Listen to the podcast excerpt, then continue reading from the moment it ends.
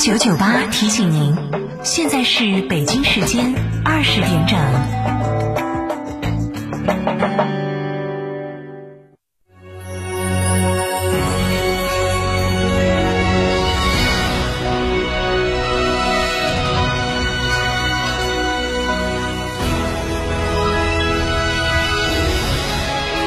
成都的声音，FM 九九点八，成都电台新闻广播。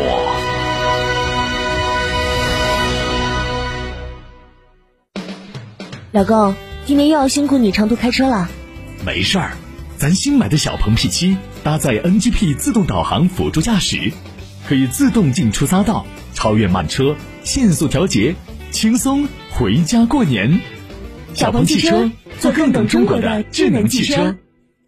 购车零顾虑，北京汽车开启终身质保新时代，强势推出全系新能源车型免费三电终身质保政策。地址：火车南站西路一千六百一十六号，详询零二八六幺九八八八八七。哎，李姐，怎么愁眉苦脸的呢？家里装修正改水电呢。嗨，那愁什么？我装修选的业之风，水电一口价，不加钱不加项，合同上是多少，装修完一分不差。四零零八零六五零六六，装的轻松，住的舒服。改水电能一分不差？没错，装修价格能确定，透明消费不操心。四零零八零六五零六六，业之风装饰，水电一口价，记住这电话。家庭装修，更多人选择业之峰。活动及起步面积等信息详询店内。老爸，叶之峰的装修水电一口价啥意思呀？宝贝儿，这是说合同上写了多少钱，干完就是这么多。这不是应该的吗？那可不一定，改水电的项目又多又细，但是叶之峰就是能承诺不加钱不加项，让水电改造的价格透明又确定。那这水电一口价还真靠谱。那当然，毕竟是二十四年老牌企业。四零零八零六五零六六，家庭装修更多人选择叶之风。魔毯底盘，舒适大师，热烈祝贺 CCPC 中国量产车性能大赛四冠王东风雪铁龙天翼 C 五 Air Cross 入选 CCTV 二零二零中国汽车风云盛典三十强。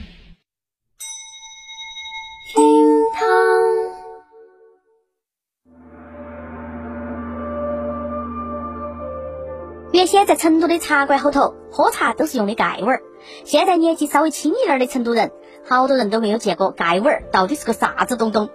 其实这个茶具很有特色，它分成茶托、茶碗儿和茶盖。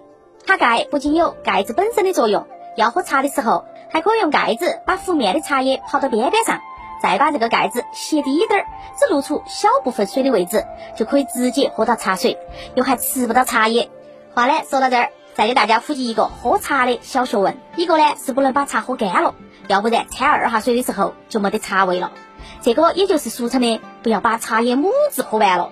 还有一点呢是说，泡茶的第一道水是不喝的，是闭了重新掺水，那个时候茶碗头装的才叫做茶。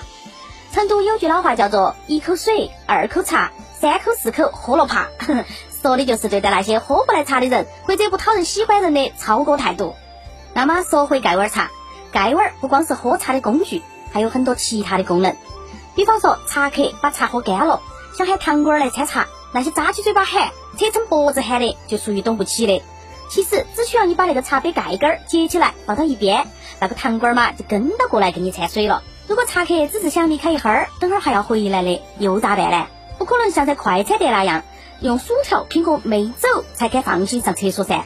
在茶馆儿，你就把那个茶盖靠到茶托。斜起放倒就要得了，嘿，就是这么方便。又比方说，茶客要是喝够了，准备要走了，就把那个茶盖翻起往茶碗高头一放，那个堂倌一看到就晓得过来捡碗抹桌子了。当然，服务不一定让每个茶客都能够满意，万一有了怠慢的，或者茶客觉得哪儿有不爽的，咋个文明的表达一下呢？那就把那个茶盖、茶碗跟那个茶托拿来拆散，全部在桌子上摆开。这个时候哈，不光是堂倌儿，就连老板儿都要马上撵过来问：“哎，哥，啥子事呢？给你道个歉，态度之端正嘛。”在过去，茶馆儿不仅仅是喝茶休闲的榻榻，还是以前的行业帮派解决争端或者是讨论机密的地方。这些帮派里面的大多数人都是又歪又恶，吃豆芽都不掐脚脚的歪人，为了滴点儿小的事情就打架过夜，一般情况是双方人马约到茶铺后头来摆阵，摆啥子阵呢？插阵。一方就把几只茶碗摆出一个形状，对方就拆散茶碗摆出另一个形状，就这样子你来我往，讲的就是个道理。这个茶阵是无声的，但是无声胜有声，直到人家的问题都解决了，旁边的人都听不到两边人开一句枪。这个茶阵啊，相当的深奥，也只有道上的人才懂得起其中的玄机。还有哈，过去不只是帮派谈判在茶馆儿，就连平民和袍哥有了纠纷，只要愿意通过谈的方式来解决，就会约到茶铺后头去，大家来理论。输理的一方嘛，就付清到场人的茶钱，这个就是喊的吃奖茶。可以说，老茶馆就是以前的民间法庭了。除了论公道，茶馆还具有江湖救济处的作用。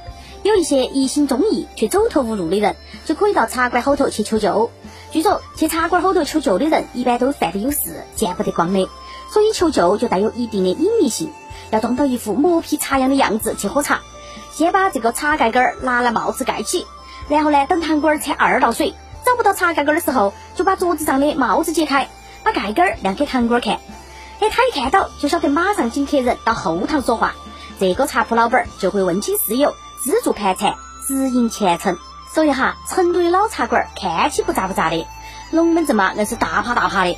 就像经历了大风大浪的老司机一样，抿一口山花儿，笑看沉鱼湖，深藏功与名。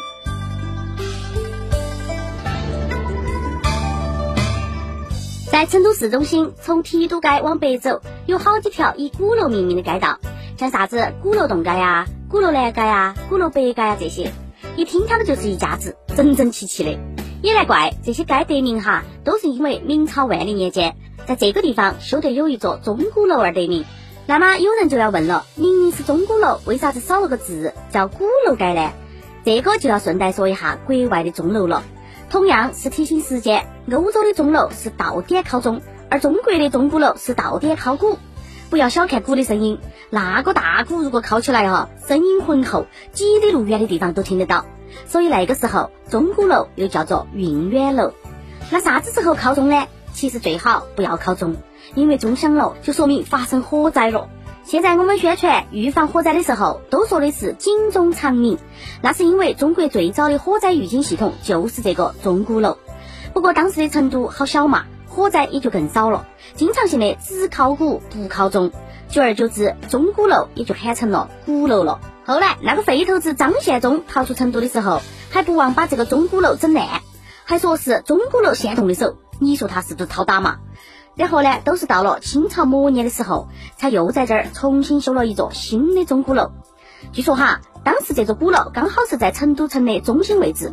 民间有传说说，鼓楼的下头有一个海眼，是和大海连通的，在这儿还可以听到海水涨落的咆哮声。只可惜传闻终归是传闻，要不然现在成都吃海鲜就方便的多了。当然呢。官府对于钟鼓楼还是多重视的，修得也是相当的巴适。琉璃青瓦房顶，飞檐翘角造型，岁月有情，一派古朴沉吟。这绝对是老成都的一景，也称得上是京城盛极之一。不过哈，清朝宣统年间的时候，这个钟鼓楼高上的钟不晓得咋个的，声音一下就哑了，变得不亮了。成都的老百姓还开玩笑的说，钟鼓楼成精了。偷吃猪肉，遭猪毛卡到起了。当然，玩笑话肯定没得人信。但是呢，反正是找了很多人来看，也没说过所以然。最后，这个事情还被那个傅从句列为成都十大怪谈之一。